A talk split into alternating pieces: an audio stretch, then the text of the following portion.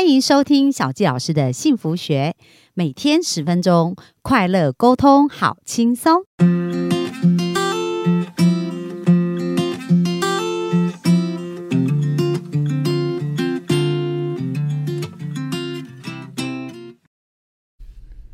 欢迎收听小教师的幸福学，那非常开心哦。本周我们在空中跟大家继续见面。那这个礼拜呢，我们来聊一聊有关于财务、有关于金钱这样子一个议题哦。那我觉得在很多人生命当中，甚至有些人因为钱的关系是呃失去了生命当中很宝贵的事情，包含自己的生命。所以我们很希望透过这个礼拜的分享呢，帮助大家能够呃在金钱上得到一个幸福的关系，然后呢也能够朝向一个更好的方向前进。那我们邀请。来分享的这一位，呃，也是他真的是对于呃小时候看到父母。常常为了钱去吵争吵，那后来他的哥哥创业呢，就是跟理债有关的这样子的一个咨询，然后他们也协助很多的客户去呃改变自己的生命的翻转，然后一直到现在，除了去协助客户理债呢，也在协助客户做一个好的投资，有一些正确的一个观念。所以呢，我们本周就邀请他来跟我们分享一下呃这一些心得跟这一些实际的案例。那今天我们要跟大家聊的呢，是有关于投资的一个迷失。哦，所以我们就热情掌声来欢迎洪珍。大家好，我是洪珍。那洪珍要不要简单自我介绍一下自己啊？呃，大家好，我是来自这个中讯国际集团，目前担任顾问的角色，然后也是稳稳信用科技平台的执行长。那我在金融贷款这个领域已经有二十年的时间，然后我也是一个四宝妈哦。哇，那真的需要好好的去去把自己的的的那个金钱管好，因为四个孩子真的很花钱。对对对，那孩子也会自己带钱。钱财来，也是也是，好啊。那洪真今天要跟我们聊的是什么呢？呃，投资理财的十大一个错误。对我希望就是能够透过这样的一个分享，能够让大家有一些价值观的部分可以走导正。哦，对，就就先要有一个对的想法，才可能产生对的结果嘛，对不对？是，对。好，那就讲十大观念。好，那我们先来进行第一个观念是什么呢？呃，第一个就最基本就是。不要去碰这些你不知道的投资商品，对你还不具备这个知识，就千万不要因为你旁边的人有获利，你就跟着走了。对，比如说呢，是像什么样的啊？其实你像目前发现那个，尤其是股票，有好多名嘴，对不对？就告报报你一个名牌这样子。对，对我还记得，就是我们在去年我们公司有参展金融博览会，嗯，呃，有好多好多的这个呃，对于这个投资理财有兴趣的这个。这个民众啊，这样坐下来的时候，十个有九个几乎都有这个买卖股票，这样。那有人告诉我，就是说，其他亏好多，就是亏了几千万了，这样子。对，嗯，对我我真的是觉得蛮惊讶的，对。然后也有年轻人，年呃二十几岁，就是他也开始投入股票的市场，这样子。然后也会主动跟我报名牌，对。所以就说，如果你没有对于就是这家公司的体质研究跟了解。跟这个市场的趋势，那你就因为透过报名牌，就就这样去买股票，其实大部分你都会是亏钱的。对，哎，真的就是说，如果只是想要赚短期的价差，有一个贪字在里面哈，你就很难赢大盘，真的没错，因为你会被你的那个想法影响嘛。可是如果是一个好公司，它其实就是要长期呀。就就说你经营公司怎么可能说我我只经营个三五个月，对不对？对。所以你要跟着他一起成长获利啊。所以就是呃比较像巴菲特价值投资法，就是要选一个好公司，好好的当他的股东，然后就从他的一个获益里面去收益，那你就不用心脏那边。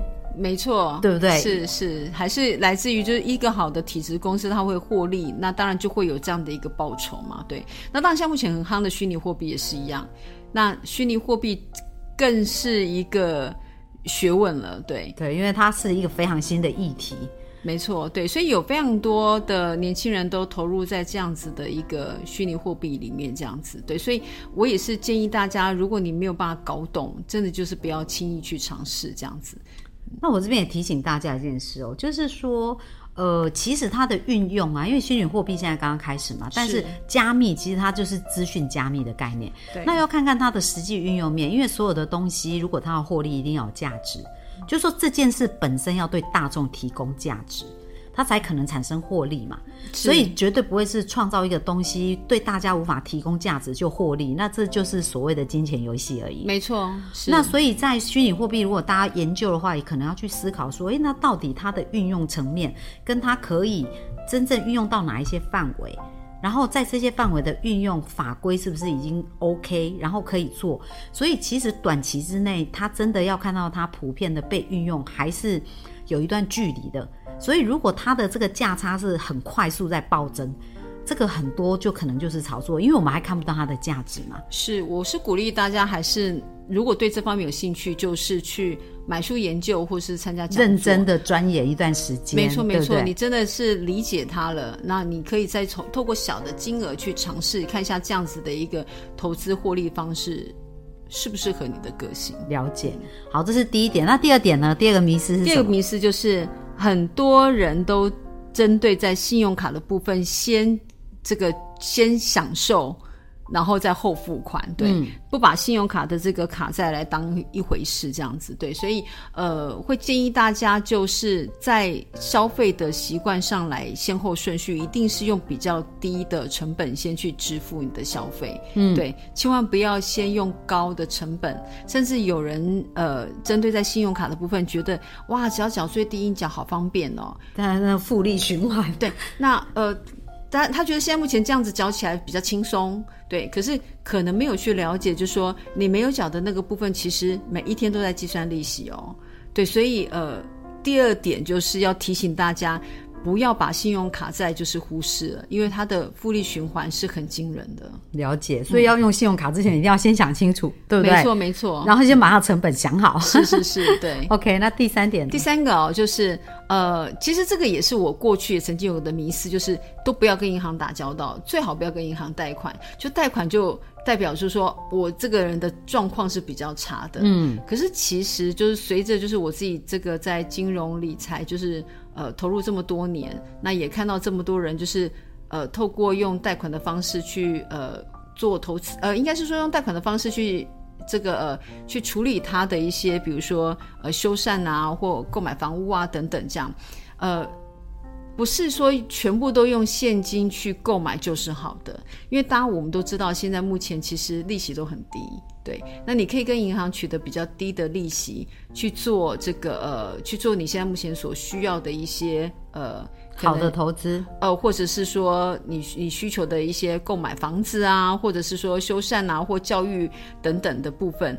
那因为这些都可以透过，比如说三年跟五年的贷款，就是一种分期的概念嘛，对。那锁定确定好这个利息，那这个利息上相对一定要是成本比较低的，然后用这个慢慢分摊的方式，嗯，对，让你的手边的现金流是可以比较有充足的，对，嗯而不是说你现，因为有人会视为就是跟银行就有贷款有负债是不好的，所以所有的部分都用现金来交易，甚至有人到现在都没有信用卡，嗯，对，然后跟银行都没有什么特别往来，来。反而会导致你的信用是空白的，那这个其实是不好的。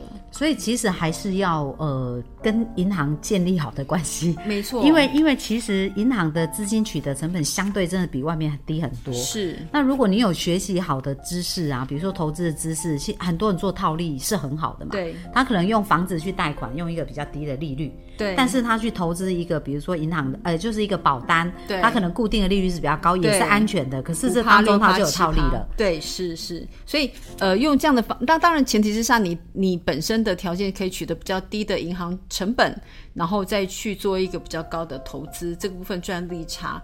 我觉得是一个聪明的方式，不过一定要就是呃要确定对这些都要够了解。都要够了解，还是要回到就是你要有提升这样的能力，你才可以做这样的操作。嗯，对，好，那再来就是说，呃，买房子这个部分呢、我们常存在一个错误的一个观念哦。怎么说？就是，嗯，很多人都会针对在买房的部分，会要存自己的一桶金，存到了这个钱才觉得开始要买房子。这跟跟不上房价涨的速度。没错，没错。然后你就发现说，哇，越来越买不起了。然后，呃，甚至就是有没有去试算过，你取得这个储蓄要储多存多久的时间，才能开始去买房子这样子？对，所以建议就是先做好规划。嗯，对，也就是说年轻的时候就可以先勉强自己先买房子，对，你可以先从小房嘛开始买起，嗯，对，因为你的这个算好自备款，然后自备款的方式你也是可以透过用贷款、信用贷款的方式搭配你的房贷，嗯，先取得一个房子之后，那随着房子涨价了，你可以小房再换大房啊，嗯，对，甚至就是呃，如果有能力，这个工作的条件收入增加了，你买了第二间房子，你的第一间房子还可以出租。还可以就是收租金，对对，那只要你收租金的金额超过你可以拿去付贷款，你就会开始就是有正向现金流，对，就有正向现金流，然后这就是你的被动收入的来源，对，所以呃要跟大家分享，就是一直呃有的人对于房子的部分就是要存到够钱才买房子，这是错误的观念，这样子。其实哈，为什么就是说？呃，像有钱人想要跟你不一样，那个作者他讲到说，你看你周围的六个朋友，他们的平均所得应该就是你的平均所得。为什么？因为他们的想法跟你可能差不多，所以你很难突破。但是所有有钱人，因为我弟弟是房屋中介，他就说他很多客户哦，在买房投资的一个过程当中，他从他们投他们的做法里面学习到好多的想法，就是说，是他们会很善用银行的资金，对，然后去买抗通膨的东西。哦，是，然后呃，但他们也有很好的一个信用的部分，所以这又回过头来，就是我们真的要学习好的知识。那当你交到一个好的。一个对的朋友，或者是一个在财富有创造出结果的，他一定有很多的思维，是觉得呃是让我们可以学习，而且学习我们是可以提升的。是，因为因为像我专访过这么多人啊，其实我也从好多这一些很年轻，他们就已经财务自由的人身上，就学到了好多想法，然后包含投资啊，比如说房地产投资啊，你去外面上课不见得会上得到。没错，因为他们他们这样做，他们不见得，他们不见得会出来教哦。可是他们做的事情是又安全，但是。投报率有可能五十到七十趴哦，一整年哦，没错。所以这就是人脉真的是非常宝贵。可是回过头来，就是我们真的是需要去提升自己是非常重要。没错，当然这个人脉你也是要能够有信任度的啦。对，是。好，那我再跟大家分享，就是第五点哦，就是呃，你使用的这个贷款是利息过高，这也是我们在我在我们在公司在服务客户的时候常常碰到的问题。也就是说，你现在目前的这个。工作条件可能不需要这么高的利息，可是因为你可能透过可能银行打电话给你啊，或包含就是传单也好啊，对，哦，或者是说嗯这家这个银行这够大啊，哈，那你选择的方式，我们是建议就说先从银行开始，然后你的银行条件不行才融资公司，哦，那或者是说现在目前呃我的 P to P 等等这样，那真的在不行的时候。千万不要去走向这种月息的高利贷啦，对哈。所以那有的人的顺序会错，就是他可能会先找这个融资公司比较高的部分去取得比较高的这个资金资金成本。对，那所以为什么我们会常常要协助客户再把它转到低比较低的利息？对，所以呃，这个也是大家常常有的一个错误会踩到的一个地雷，这样子。嗯，对，了解。嗯，那再来就是说。不要把投资的资金全部都拿去做投机的事情啊！什么是投资？什么是投机？因为刚小姐姐有提到，就是说，嗯，很多时候你的投资的这个是不是真的是对？呃，这家公司是一个实际上的一个在经营，或者是说这些投资是在房地产，很明显可以看到有一个标的物等等，还是说它只是一个？数字上面的金钱游戏而已，这样子对，所以不要把投资跟投机就是搞混了。对，那很多人他可能会用投这个这个贷款的方式，然后听到这个呃投机的产品，以为是投资，所以就是把所有的钱都投进去了，对，而导致就是会有这样的亏损。所以呃，还是回到我们刚刚所说的，就是说你有没有办法判断？那再来就是。你自己本身就是人性的弱点嘛，就是贪婪这样子，对，所以这个部分也要特特别提醒大家这样，嗯，然后再者，在我们再讲到第七个就是错误的迷思，就是把所有的鸡蛋放在同一个篮子上面，嗯，对，那这个我觉得跟你所了解到的呃财商投资的理财方式有很大的关系啦，哈，像比如说我早期我二十一岁的时候，其实我所有的这个。资金就是都是买储蓄险的，嗯嗯，因为我 那时候利率还算不错，呃，对，然后再者就是说我当时其实，在做护士的时候，嗯，转换跑道，很多人都去做保险，对。那所以我们接触到的人脉就是在做保险，对。所以你就选择就是投资保险。那再再来是，应该是说，不能讲说投资保险，虽然储蓄险听起来好像其实也是好像比这个放在银行的投资报酬高一些，因为你当时的。财商能力就只能选择这样，对。对，所以随着就是当我们的能力越来越提升，我们就开始有选择第二个投资理财的方式，第三个等等这样，对，所以就是呃，奉劝大家就是不要把你所有的投资都只放在同一个篮子，对，同一个篮子这样子，对，然后再来就是说，对于这个第八点哦，就是对资产配置一无所知哦，就什么叫做对于资产配置一无所知，就是呃，很多人在做这个呃家里的。这个资产配置哪些是要花的钱，哪些是保命的钱，那哪些是就是拿来投资可以在这个呃产生被动收入的钱，以及就是比较保本的钱，这些比例上来讲的话，有没有做一个这样子的配置？其实呃很多家庭在这方面其实都没有做这样子的配置，就蛮可惜。那什么叫做一个家庭的资产配置哦？就是我们把它分成一个一百趴，也就是要花的钱。是大概占十趴，那如果保命的钱，我们大概是占二十趴。对，那在生钱就是钱滚钱可以产生被动收入的这个部分，我们占三十趴。那在保本这个可以升值的这些钱，比如说像养老啊，或者是教育基金啊，或这些信托等等的部分，大概占四十趴。那呃。有开始做这样的一个比次比例的配置，可以让你在整个在财务上面，不管是在风险管理，或是产生被动收入等等的部分，都可以比较是平衡的。哦，了解。所以应该先有一个这样大架构，对不对？然后把它分配一下比例。是，嗯，对。那接下来呢？第九点的部分就是对于现金流的作用，你没有去。正视这个问题，忽视这个现金流，就是，呃，我们在讲一个故事好了，就是同样是兄弟两个人，一个是他呃早期的时候，他都是每一个月他都把钱这个呃花掉了，然后他在十年之后他才开始存钱，对，然后一个另外一个兄弟他是。呃，早期都是先存钱，然后存到一桶金之后，然后才开始做一个呃消费的动作。就是呃十年的时间，就是到底是先这个存钱，他后面获利比较好，还是说他花掉之后后面才开始就是存大钱？存大钱，对。这个这个这个，我不知道小季姐你觉得哪一个的这个投资的报酬？先存钱，先存钱是比较好的哈。对，那我们都知道巴菲特说就是呃。其实时间还有就是投资报酬，以及包含这个多少钱，这个是有一呃很重要的关系嘛，哈。那所以就是在年轻的时候，你慢慢的存你。